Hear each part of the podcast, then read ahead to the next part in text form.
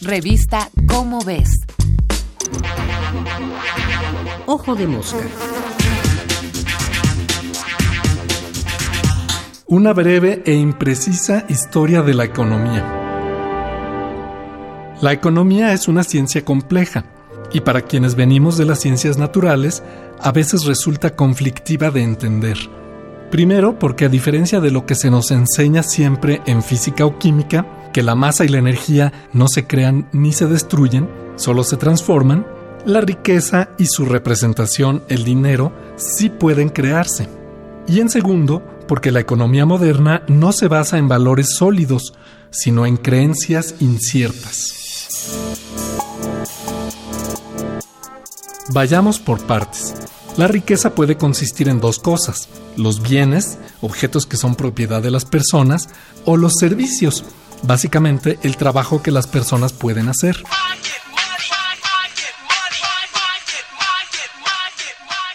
Se puede obtener riqueza tomando posesión de bienes que se hallan en la naturaleza, fruta, minerales, terrenos, o bien trabajando sobre ellos para transformarlos y así aportarles más valor, lo que se conoce como plusvalía.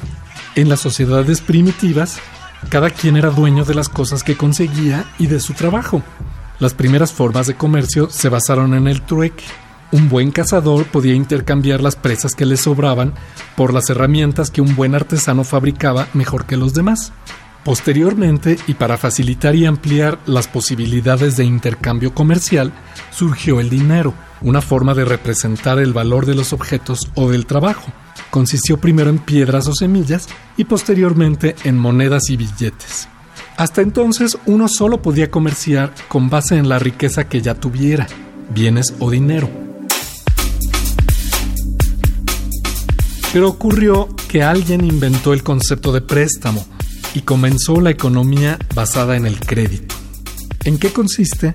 En prestar bienes o dinero a cambio de trabajo o de la devolución de dichos bienes o dinero, pero en un futuro.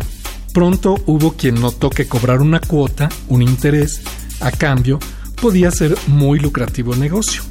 Surgieron así los usureros y posteriormente los bancos. El problema es que nadie puede conocer el futuro y con el crédito se está confiando en que la persona que recibe el préstamo lo pagará, junto con los intereses. Si no lo hace, el prestamista se ve dañado. En la sociedad actual, todo mundo compra crédito y la industria financiera entera, que dice crear riqueza solo a través de la especulación, se basa solo en la confianza en que los deudores pagarán y que la economía global funcionará como predicen los modelos. Una economía basada no en la riqueza, sino en la confianza. No es de extrañar que las cosas casi nunca salgan como lo planeamos.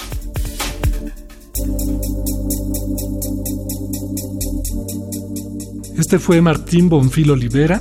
Nos vemos el mes que entra en la revista Cómo ves con otro ojo de mosca. Ojo de mosca. Una producción de la Dirección General de Divulgación de la Ciencia.